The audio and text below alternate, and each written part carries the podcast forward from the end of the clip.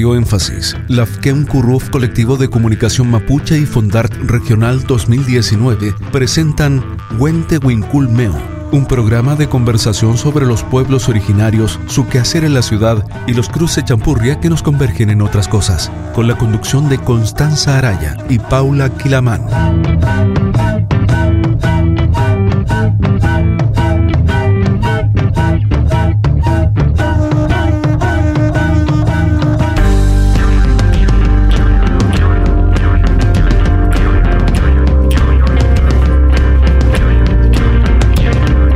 Mari Compuche, Mari Maripulamien, Paula Quilaman Piñeniche, Tubachi Zungu, Wente Winculmeu Piñelu, Radio Énfasis Meu.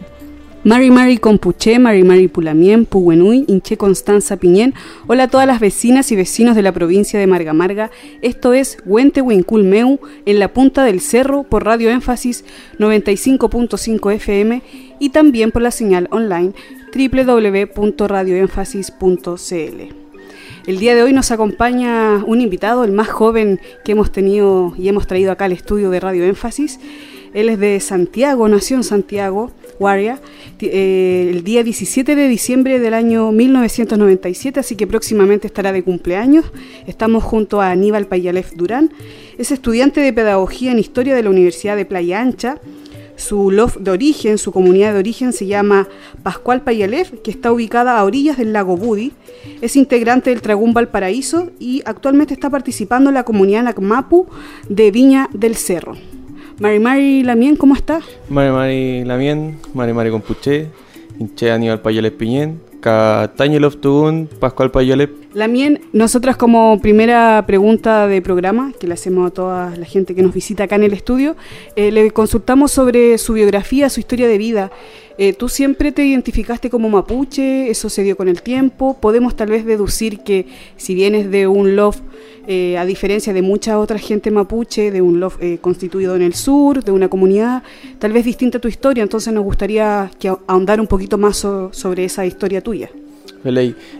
bueno, Igual la historia mía, por lo menos, viene de, no sé, a ver, como que hay muchas historias cortitas que se pueden contar dentro de, de mi familia, lo que me han contado ellos mismos, desde la llegada a Santiago, desde mi abuelo en los 60 y mi papá en los 80.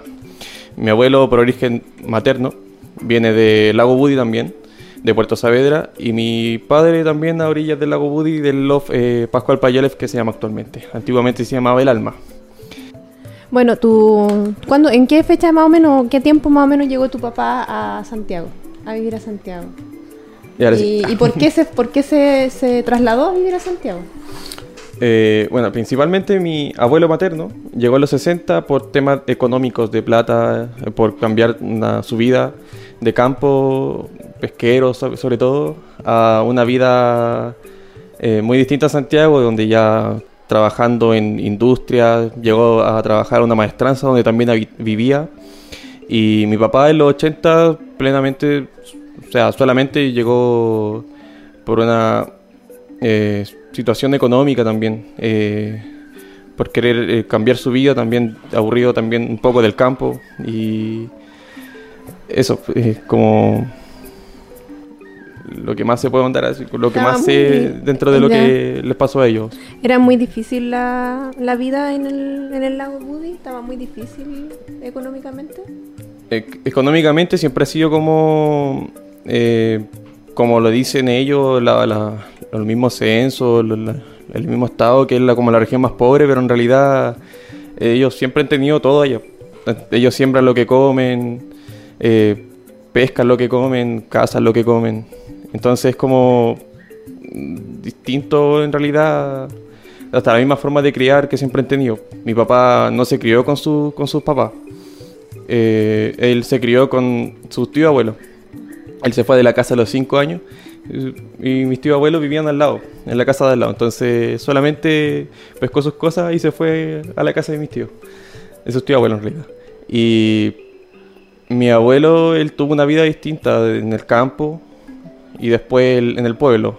Su abuelo igual, bueno, en la época también donde como la mayoría de las personas de esa época quizás, o bueno, actualmente igual se ve mucho, que es la, el tema del alcohol. y también la violencia. Igual después eso un poco se va replicando también en, sus propios hijos de repente, pero quizás ahora es como un tema un poco más tabú, ni siquiera eso, es como igual se, se visibiliza harto eso actualmente, como que eso, como que va cambiando igual un poco. La vida de tu papá en Santiago luego de que se trasladó, digamos, tú sabes, te ha contado él cómo fue, cómo fue llegar a la ciudad, si hubo para él mucha, mucho, mm, eh, mucha diferencia, si fue eh, traumático, si fue complejo. ¿Te ha contado él, te ha dicho más o menos cómo fue ese proceso de, irse a vivir de la, de la, comunidad, ¿cierto? Del campo, a llegar a Santiago, que es como la gran ciudad, la Futa, la Futa Guardia? Eh, que mi papá cuando llegó a Santiago, él llegó ya a la casa de mi abuelo materno, que mi papá eh, se daba harto igual que los que, se casaban entre primos. Entonces mi, mis papás son primos y mis abuelos también son primos. Y él llegó ya a vivir a la casa de mi, de mi abuelo materno, que él ya estaba en Peñarolén. Y él ya había construido toda su casa, había tenido todo ya, tenía su familia. Entonces él llegó a vivir ahí después trabajando en, lo que encontrara, en la feria o trabajando, no sé, en, panificadora y distintos como oficios, quizás aprendiendo un poco de todo y actualmente jornalero, obrero de la construcción. Eh, mi abuelo llegó a los 60, trabajó en una maestranza, él aprendió ahí, llegó a vivir a la maestranza, la maestranza Diesel se llama, que era también el dueño de, la maestranza era, era un judío. Y él tenía un hijo que tenía 16 años. Mi abuelo llegó ahí a los 16 años a la maestranza. Entonces era como amigo. Y fue aprendiendo de los maestros y se dio su vida así. Al final se convirtió como un profesional, Y eso, como... ¿Y tú naciste en Santiago? Claro, yo nací en Santiago. Ya. ¿Y cuándo te viniste a vivir acá a la quinta región? Yo llegué el 2017 a vivir acá.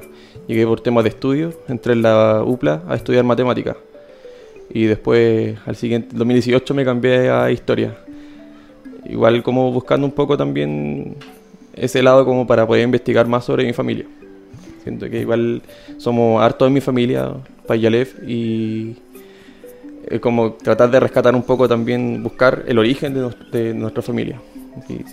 Cuando tú creciste o fuiste creciendo, me imagino que por toda la historia de tus papás tú siempre supiste que tú eras mapuche, eh, pero ¿cómo vivían ustedes la cultura ahí en Santiago? ¿Cómo vivían tus papás eh, la cultura en Santiago? igual mi papá ya como que su generación fue como un poco más mermando ya como el estar integrado en la, en la cultura mapuche. Mi papá no sabe hablar mapuzungún. Él eh, aprendió castellano, con su amigo también castellano, en el colegio, en la escuela, ya en el campo.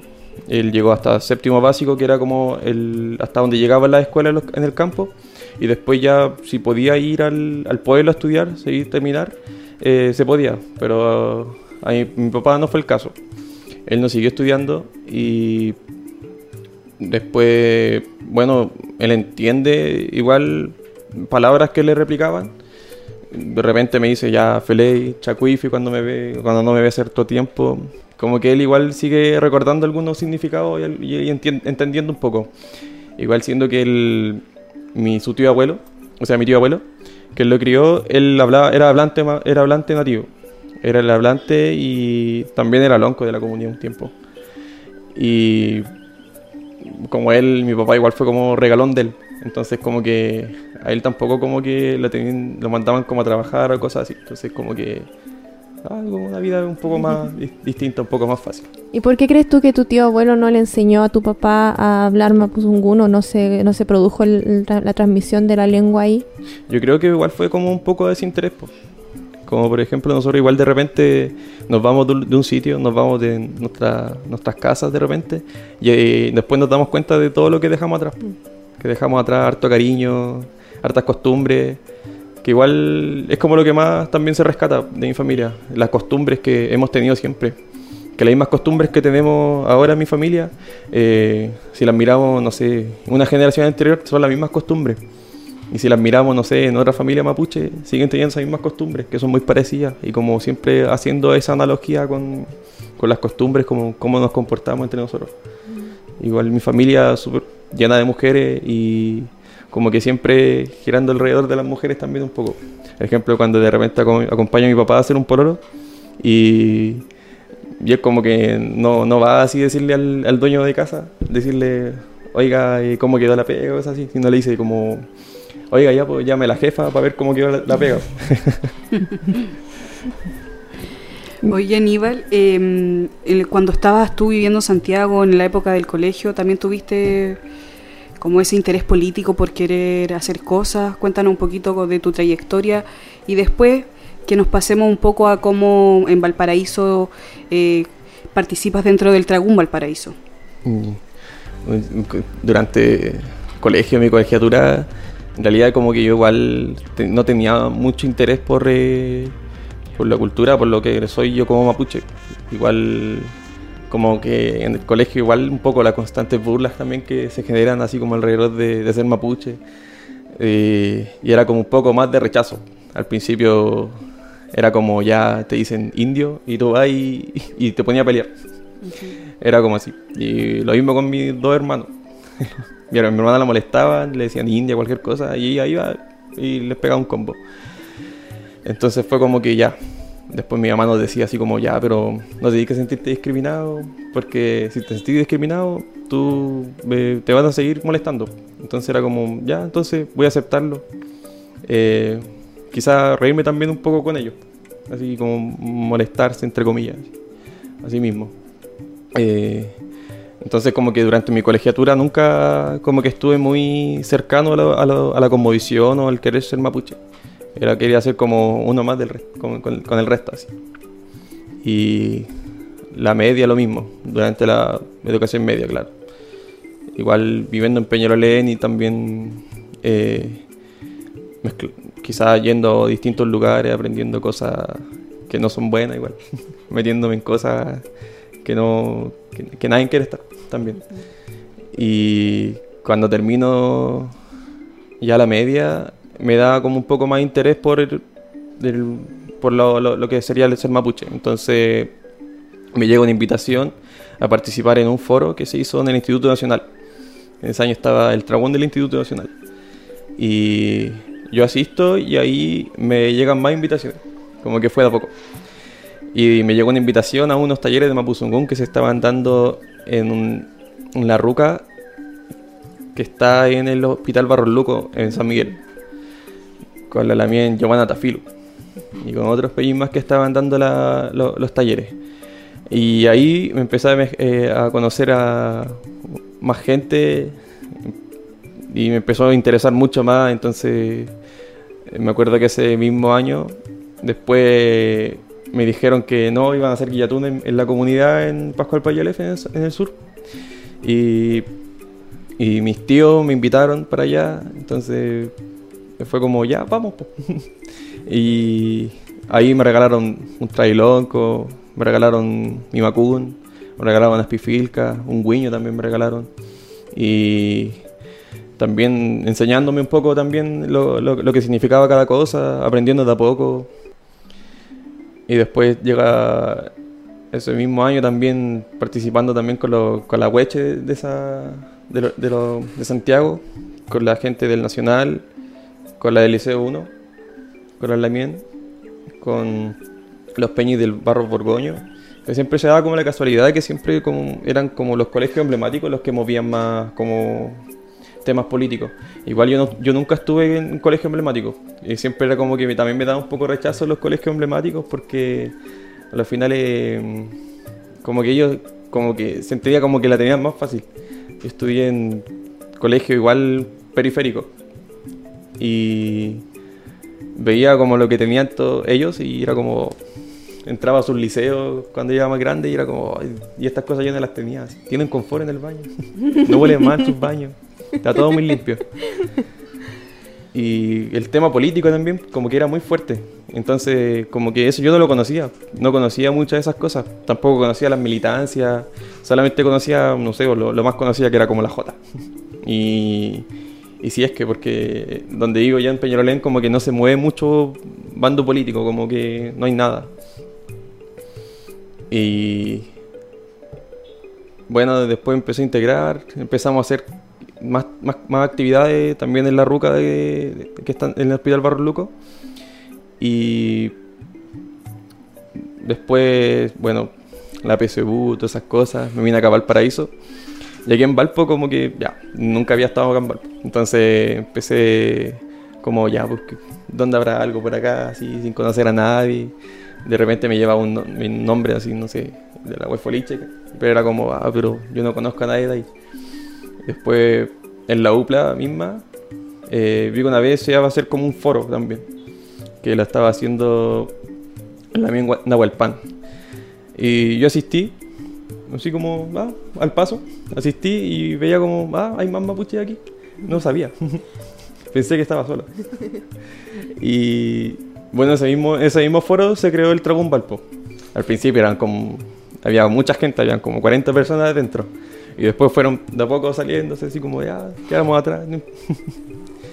y desde ahí empezamos a hacer relaciones de amistad, obviamente. Empezamos a hacer más actividades, actividades en apoyo a, a personas que del sur también.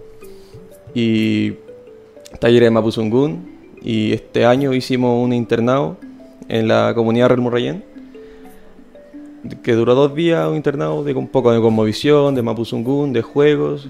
Y como lo que he hecho hasta ahora.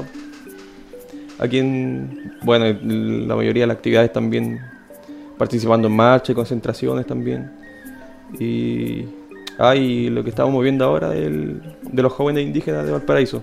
También que tratamos, tratamos de igual conocernos entre personas que son pertenecemos a distintos pueblos, que igual es necesario, sobre todo acá en esta región que es como que es como el punto donde hay muchos eh, pueblos unidos, muchos pueblos en realidad que viven acá y tratar de aprender también de ellos, que también es súper necesario. Que no saber solamente que ah, los mapuches están de aquí al sur, sino que hay muchos más pueblos, sobre todo acá. Y enfocarse también en eso un poco. Eso. Fele y Lamien, estamos conversando con Aníbal Payelef Durán aquí en Radio Énfasis 95.5 FM y también por la señal online www.radioénfasis.cl. Oye, Aníbal, ¿nos podrías contar también que eh, actualmente estás participando en la comunidad Nacmapu en Viña del Cerro, en Forestal Alto, y estuviste colaborando con el Lonco Manuel cuando estaba realizando los talleres de Mapuzungún? Eh, tú eres una persona autodidacta que también ha ido aprendiendo, ha tomado sus cursos, así que cuéntanos un poquito cómo ha sido esa experiencia y también eh, participar y colaborar con el Lonco Manuel. Oh, Lonco Manuel es una persona que sabe mucho me gusta mucho estar con él porque él es como me convierto como una esponja, trato de absorber todo lo que él dice. Sobre todo cuando habla en Mapuzungun es como oh, es muy es muy bacán escucharlo. Eh, y sí, claro, participé en un taller que él realizó, igual tratando de ser como palo blanco. Eh, igual yo hizo, he hecho cursos de Mapuzungun, pero básico, siempre como no soy, también soy como neohablante. Sé que existen talleres, ese internado lingüístico donde se puede aprender mucho más, pero como que ya los problemas económicos y tiempo como que no, me dan para poder participar. Tengo ganas, las ganas siempre están. Y participar con el Lonco Manuel, oh, muy bacán. Aprendí harto y no sé, no sé, como es como, en realidad como que no sé cómo andar más en eso en realidad, así como solamente es que es que como estoy aún aprendiendo, tampoco soy un hablante fluido, nada así. Pero sido un aprendizaje constante, me imagino, porque ya tener una relación así con el Lonco Manuel, aparte de aprender el Mapudungún, también se aprende de la cosmovisión, de la sabiduría que tiene él. Sí. Eh, o sea, tomar eso y también aplicarlo a tu vida cotidiana igual es un poco difícil. También eh, poner en práctica todo lo que uno aprende en Mapuzungún igual es complejo porque uno no está todo el día hablando en Mapuzungún, sobre todo en esta guardia. que hay un rato hablando mapuzungún, quizás en el taller, pero después salí y volví a hablar castellano. Entonces al final como que nunca te pega muy bien en lo, que, lo que aprendiste en mapuzungún. Y conversar con más gente en mapuzungún, pero sin saber también hasta qué nivel está la otra persona. A lo mejor está mucho más avanzado y tú vas a quedar en una parte donde tú ya no puedes seguir respondiéndole y van a, vaya a quedar ahí. O la otra persona también va a quedar ahí y después fue, como, ah, pucha, no puedo poner más en práctica esto. Y es como, igual es complejo ir aprendiendo constantemente Mapuzungún. En ese sentido, viendo esta dificultad que tenemos los que vivimos acá en la, en la ciudad para más que nada para poder, porque nosotros varios estamos aprendiendo y estamos en constante aprendizaje, sin embargo todos tenemos esta dificultad de que no podemos poner en práctica lo que aprendemos. En ese sentido, eh, ¿tú crees que es necesario que en las escuelas eh, y en las universidades se enseñen, se enseñen las lenguas indígenas de una forma ya más integrada al currículo?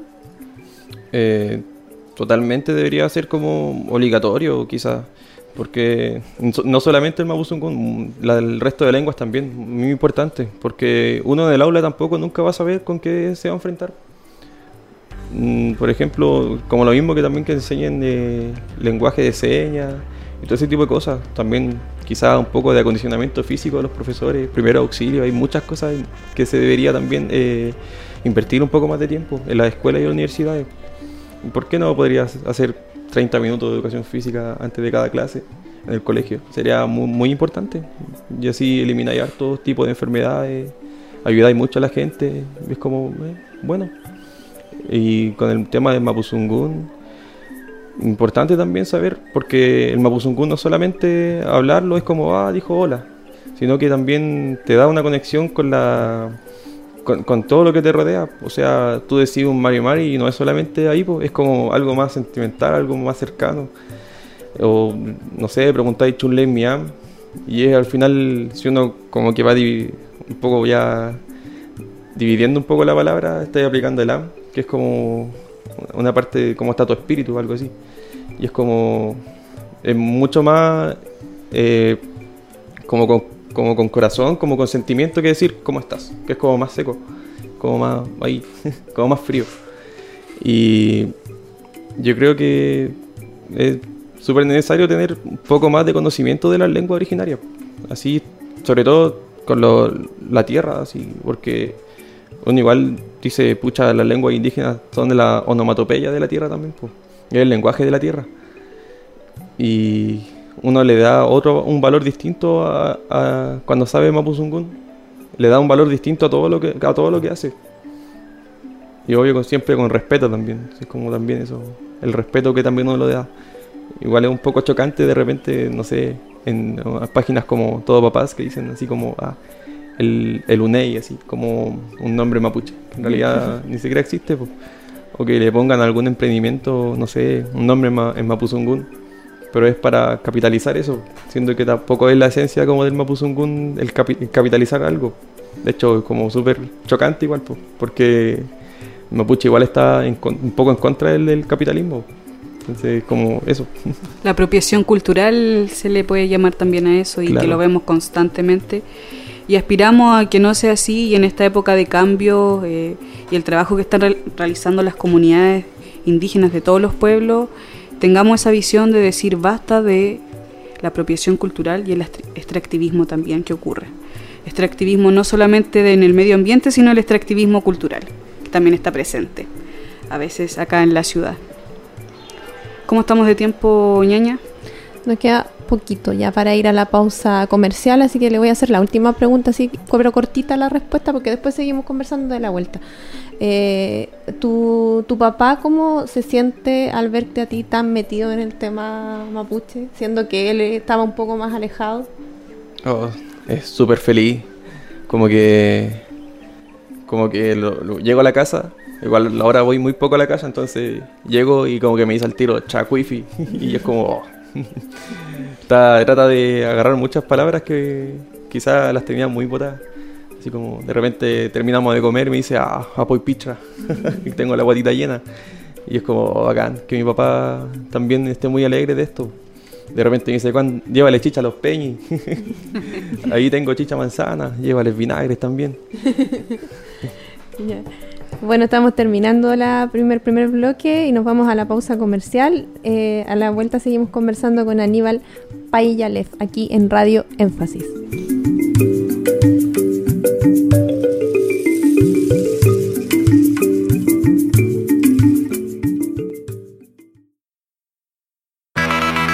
Solo en la transmisión en vivo del programa aparecerá la publicidad comercial. A continuación, la segunda parte del capítulo.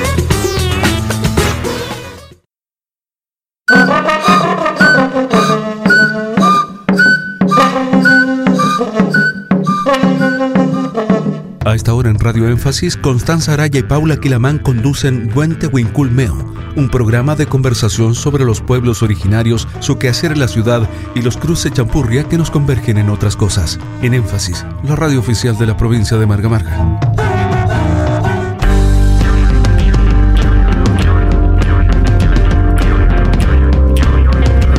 Volvemos de la pausa, estamos aquí en Radio Énfasis 95.5 FM conversando con Aníbal Paillale. Eh, Lamien, eh, esta vez hicimos un ejercicio distinto al que hemos realizado durante este periodo de conversaciones cariñosas con nuestros Lamien, eh, Cuyacanaka, Gilatanaka. Eh, y le pedimos a Aníbal que nos compartiera, que él escogiera las canciones que se van a escuchar el día de hoy.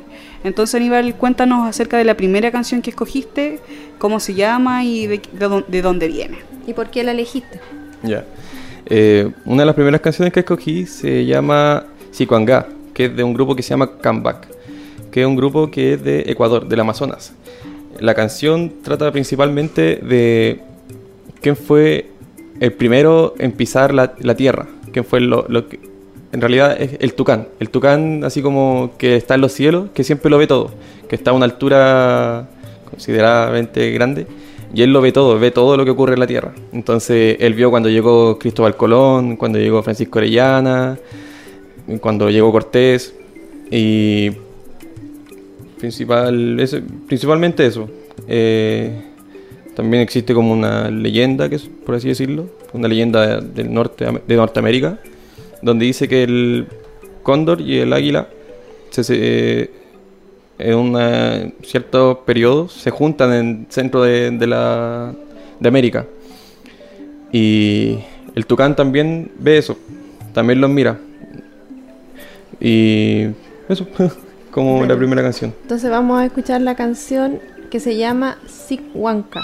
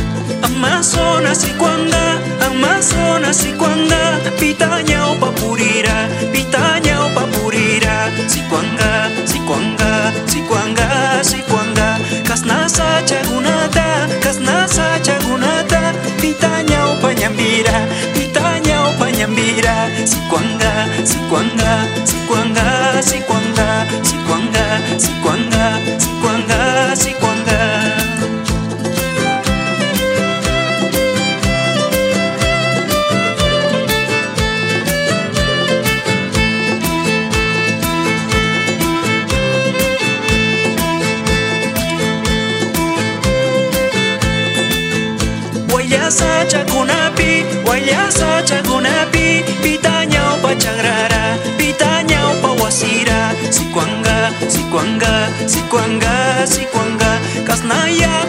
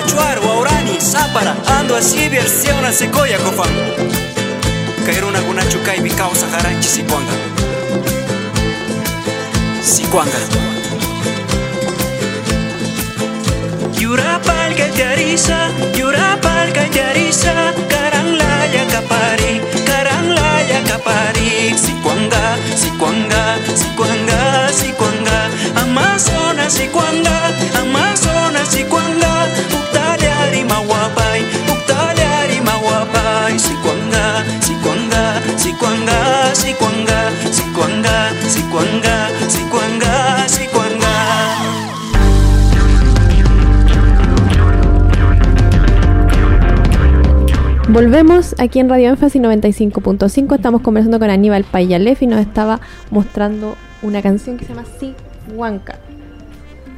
Bueno, Aníbal, quedaba pendiente seguir conversando y profundizando un poquito más sobre tu biografía.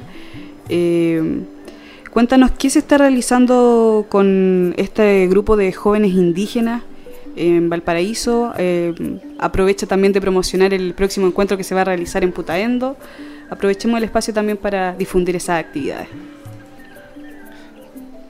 Eh, estamos en estamos eh, compartiendo entre nosotros, conociéndonos obviamente, y tratamos de también un poco de buscar eh, las problemáticas que están, o sea, la, la contingencia nacional obviamente, y tratando de buscar así como propuestas por ministerio quizás, eh, o propuestas de qué podemos hacer como nosotros jóvenes indígenas participar en esto. Y también, bueno, así aprovechando el encuentro de jóvenes indígenas que se va a hacer en el Centro Cultural de Putaendo, en San Felipe. Ya. A las 11 horas, el domingo 15 de diciembre. Va a estar muy bueno. Y ese encuentro en qué va a consistir, es, la idea es como un poco descentralizar lo que es la religión, se han ido juntando gente en Valparaíso, Villa Alemana, las comunidades de acá, de Viña, de Quilpué. Claro, es como también un poco salir de la de esta zona que es como más céntrica quizá, pero para ciertos lugares como Quillota. Entonces, salir de Valparaíso y de Viña, de Villa Alemana y trasladar un poco más hacia la cordillera que un poco más alejado, pero es para que también las comunidades de allá se acerquen al mismo encuentro y bueno, conocer más gente, sobre todo, conocer y conocer las problemáticas de todo de lo que está pasando allá también en la cordillera, como también las problemáticas que están acá en Valparaíso y ir juntando, quizás haciendo como un catastro de todo lo que está pasando y plantear ideas, plantear eh, plantear, eh, no sé, un poco más la, las problemáticas y tratar de buscar las soluciones. Entonces recordamos a la gente que esa actividad se va a realizar en Putaendo el día domingo 15 a las 11 horas y tienen que llevar alimentos para compartir durante el almuerzo, para el aptapi en el mundo andino, como le llaman, y el misagún, podríamos llamarle en la cultura mapuche. Eh, ¿Cuál es la otra canción que vamos a escuchar hoy día, Lamien, acá en Radio Énfasis? Ya, este es un... Esta es una canción que se llama eh, Tenereta Cal, que es de un grupo que se llama Tinariwen. Son un grupo eh, bereber, que los bereberes son un pueblo nómada, que igual recientemente, o sea, no recientemente, los 60 igual fueron golpeados por, por una regla impuesta por el régimen postcolonial. Eh, en fin, que nada como el capitalismo que ellos siendo igual eh, un, pueblo nómada que solamente se dedicaba como al cuidado de caravanas y como siempre han hecho en realidad en el desierto del Sahara. Eh, ¿Por qué escogí, esta canción? Porque es muy interesante igual escuchar un poco o quizá investigar eh, la, problemática que han tenido los bereberes durante su historia. Entonces vamos a escuchar esta canción y después continuamos eh, compartiendo con Aníbal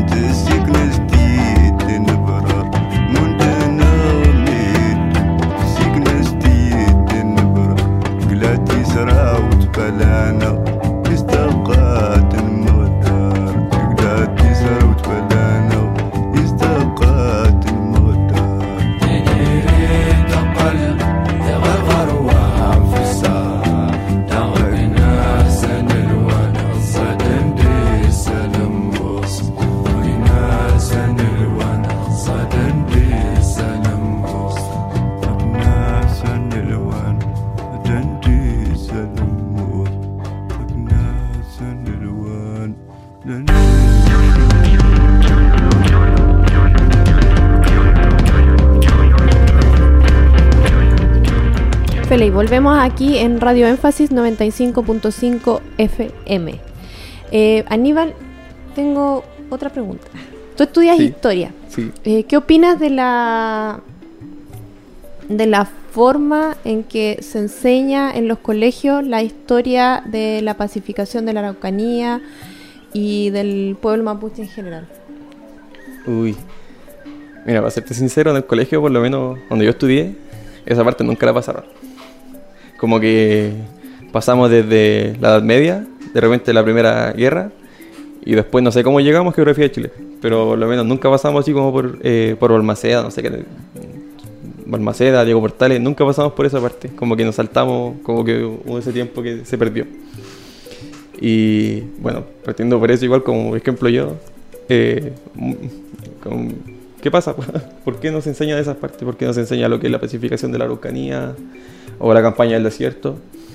Y que igual fueron golpes duros que se le hizo al pueblo mapuche. Eh, bueno, también la situación actual de, historia como, como trabajo en, en, los colegios, donde ya es como casi dos horas solamente de clase, ya es como muy reducido. Además, hace poco se le quería sacar historia de los colegios definitivamente. Entonces, como, ¿qué está pasando también? ¿Por qué nos quieren quitar la historia? y la historia siendo que es súper importante, también, también importante quizás cambiar un poco la, la, forma en cómo se enseña en los colegios, que igual es un poco eh, muy cerrada, quizás como que no hay como no existe como interacción entre los mismos ramos. ¿Por qué no se puede enseñar eh, historia junto con, con, castellano o también enseñar matemáticas junto con esos dos, donde también se puede? Es como, ¿qué está pasando? El, Igual también un poco agregando cómo sería una forma mapuche que es distinta. Que el mapuche igual enseña de una forma como más interactiva quizás. En realidad es como el mirar y, después hacerlo. Es como eso igual es complejo dentro de, los colegios cómo se, cómo se le trata al ramo de historia. Siendo que igual también los profes de repente son como los que hacen más difícil la pega sobre todo Siendo que quizás, no sé, quizás sea algo generacional o es solamente como la, la desgana de hacer las cosas, que igual de repente se enseña súper mal. Por ejemplo, mis, profes igual no, fueron, no eran los mejores profes, pero, tampoco, eh, no sé, quizás debieran enseñarnos bien nomás, quizás, ¿por qué los colegios periféricos se tienen que enseñar tan mal? ¿Por qué no puede ser también igual que los colegios emblemáticos? Donde se le, le enseñan mucho mejor, tienen muchos mejores profes, pero los periféricos también estamos, también existimos, también existimos gente en las periferias, no solo solamente mano de obra para ellos. Pues. Y a las finales, para la pura elite nomás, siempre hay puro. Ahí están las mejores cosas. A nivel y en el futuro te gustaría trabajar en esos establecimientos educacionales de la periferia? ¿Cómo te proyectas? Eh, bueno, mm, yo, bueno, mi hermana también es profe de historia y ella trabajó un tiempo cerca de la casa, en un colegio que se llama San Valentín. Trabajaba en la tarde, o sea, en la mañana y después en la noche. Y en la noche era de adulto.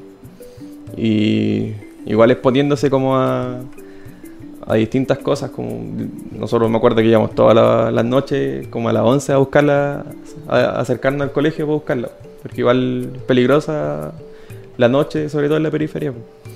Tampoco pueden querer estigmatizar, pero pucha, las cosas pasan igual, pues. igual uno tiene que estar como precavido.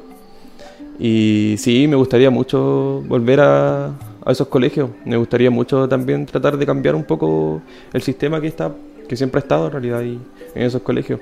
Me gustaría conocer eh, esos colegios que están mucho más escondidos de los que yo estuve. Por ejemplo, no sé, la copa que está en Peñarolén igual, donde estudió mi mamá, de hecho.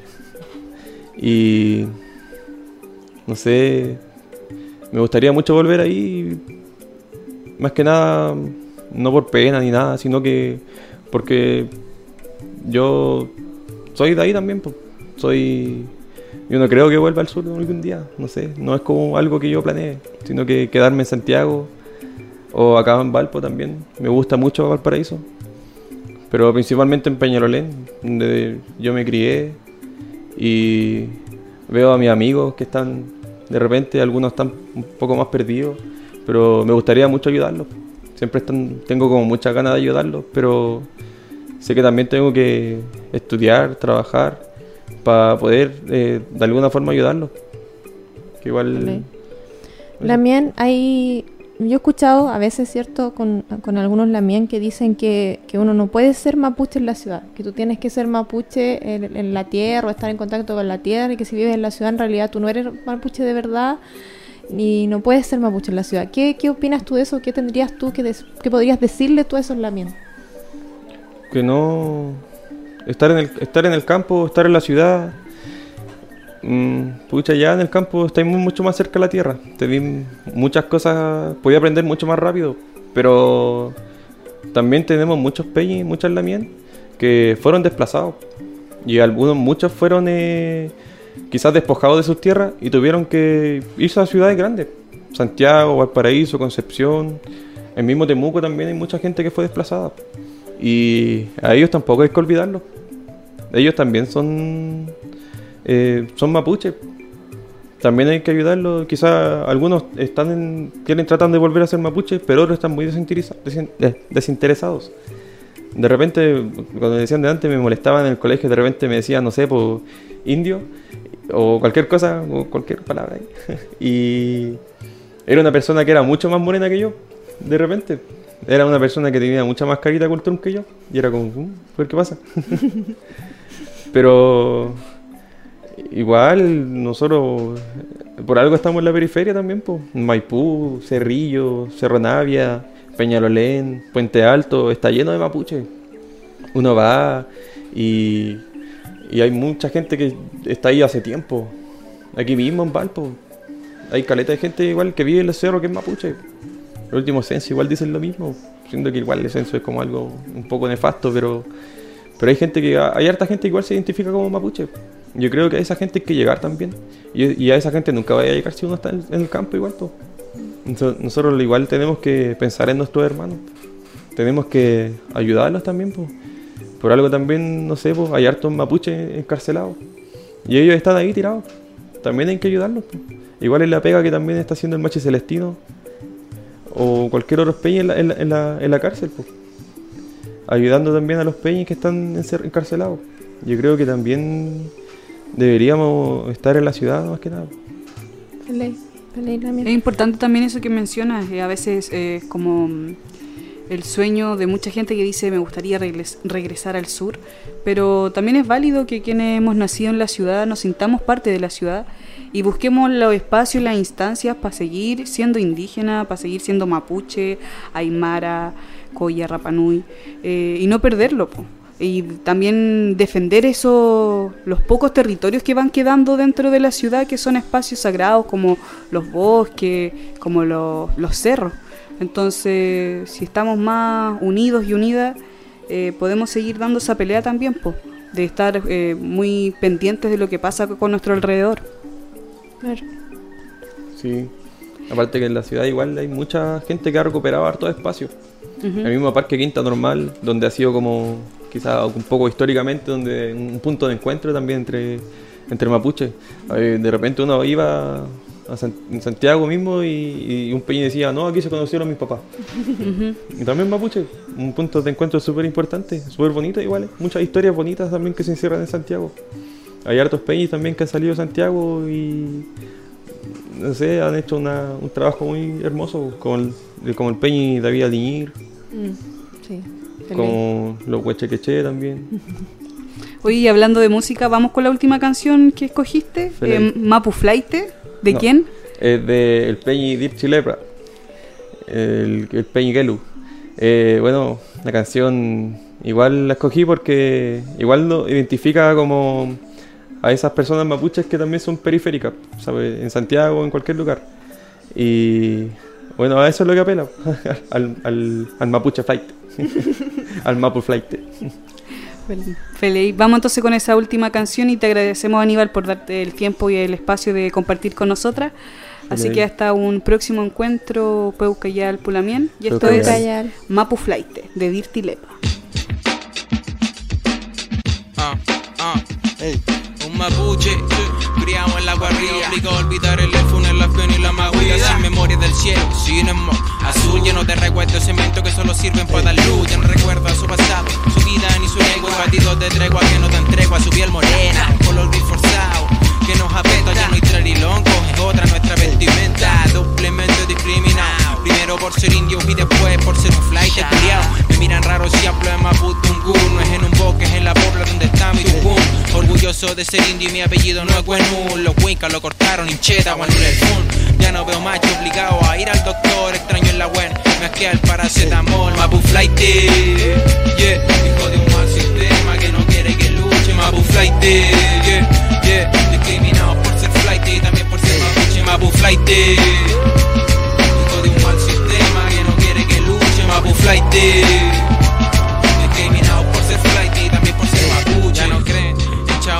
mi bro Porque nos adoctrinaron para creer en otro Dios. No juro por el Padre nuestro, compadre. La mapa y la popla para mí son mis madres. Quiero con mi buque, con mi soronga Cada peña y la miel, a cada broda, a cada compa. Nuestro enemigo no es solo el español Es el wink, el cuico y el jefe explotador Somos iguales buscando organización Mitad del alma en el barrio y las otras con mi love Una parte con la recuperación Y las otras buscando lo que la City nos quitó. Si te tiende la mano y antes te discrimino No apaña la cultura, es un amante de folclore. El Winca no comprende nuestra lengua No hablamos solo, solo hablamos con la tierra. Ya no hay palín ni vulcan tú, no. Jugamos a la pelota con rap, y reggaetón No creemos su gobierno campeón En su historia burguesa que adora el español. En mi que suena el cultru Mapu flight hablando en Kumadongun En mi suena el cultru Mapu flight hablando en Kumadongun El gobierno nos odia y solo quiere quitar. Aprender Maputucú mientras la tele grita terrorista. Nunca vamos a subir de estatus. Extranjero en la city, mi alma extraña el Gualmapu Un simple Mapu flight de un pobre huejón. Primero su esclavo y ahora su trabajador. Un simple Mapu flight de un pobre huejón. Primero su esclavo y ahora su trabajador. Mapu flight, yeah. Hijo de un mal sistema que no quiere que luche. Mapu flight, yeah, yeah Discriminado por ser flight y también por ser mapuche Mapu flight Hijo de un mal sistema que no quiere que luche Mapu flight